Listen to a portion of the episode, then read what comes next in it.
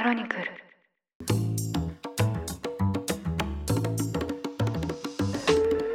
おはようございます。2023年9月19日火曜日。ニュースコネクト。あなたと経済をつなぐ5分間パーソナリティの竹村由紀子です。この番組では1日1つ5分間で世界のメガトレンドがわかるニュースを解説していきます。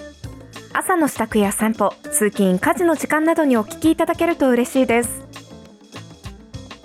先日ついにアクアスロン大会に出場してきました。最後まで諦めずに自分のペースで泳いで走ることはできたんですけど参加してみてですね皆さんのレベルの高さにすごいびっくりしました。300メートルくらいならなんとか足をつかずに泳ぎきれるかななんて思って出場したのは私くらいなものでみんなですね何キロも楽々泳ぎますといった感じでビュンビュンスピードを競っていました。まさかビリになっちゃうとは思ってなくて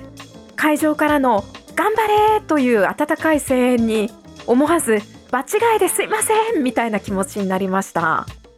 さすがクアスロン大会。市民マラソンとかだと完走を目指して出場するっていう方も多いと思うんですがやっぱり違うんだなというふうに圧倒された経験でした。何事も実際にやってみないとわからないもんですよねさて実際にやってみたら予想だにしないほど長引いたそうした展開から抜け出せずにいるのがロシアですがこの長期化しているウクライナ侵攻によりロシア、中国、北朝鮮のパワーバランスというのも思いがけないほど大きく変わり始めているのかもしれません。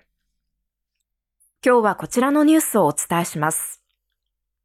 中国外務省は王毅外相が戦略安全保障協議のため18日から21日までロシアを訪問していると発表しました。ロシア国営のタス通信によりますと、王毅外相はラブロフ外相と会談し、ウクライナ侵攻やアジア太平洋地域のインフラ、国連など国際協議の場での協力などについて話し合うということです。また来月にも行われるプーチン大統領と習近平国家主席との首脳会談に向けた調整も進められる見通しです。プーチン大統領は今年3月に国際刑事裁判所からウクライナ侵攻をめぐる戦争犯罪容疑で逮捕状を出されて以来、ロシア国内に留まっているものと見られていますが、次回の首脳会談では、プーチン大統領が中国を訪れる可能性があります。北朝鮮の金正恩総書記は6日間にわたる日程を終えまして帰国の途に着きました。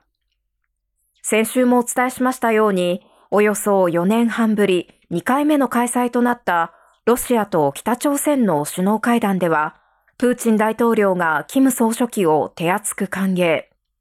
キム総書記はロシアからいわばお土産として攻撃型と偵察型のドローン6機と防弾チョッキをもらい、笑顔で外交日程を終えています。そしてこのタイミングで動き出したのがこれまで静観の構えを見せていた中国です。BBC は専門家の分析として、今回のロ朝首脳会談は、ロシアを秘密裏に支援したい中国が、国際社会の批判をかわすために、北朝鮮を通じて軍事支援を行うよう画策した可能性もあるのではないか、こう報じています。もしこの分析が正しければ、今回の王毅外相のロシア訪問の目的というのはですね、中国が自ら描いた筋書き通りに北朝鮮とロシアの交渉が進んだのか確認するためではないか、このような推測もできます。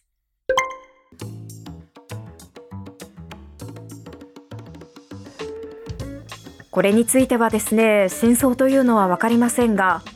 ロシア、中国、北朝鮮という一筋縄ではいかない国々が西側諸国という共通の敵を前にそれぞれの利益を手にするため外交合戦を展開している。現在はそうした状況です。ニュースコネクトお相手は竹村由紀子でした。番組への感想はカタカナでハッシュタグニュースコネクトとつけて X 旧ツイッターに投稿してくださいもしこの番組が気に入っていただけましたら、ぜひフォローしていただけると嬉しいです。それでは、良い一日をお過ごしください。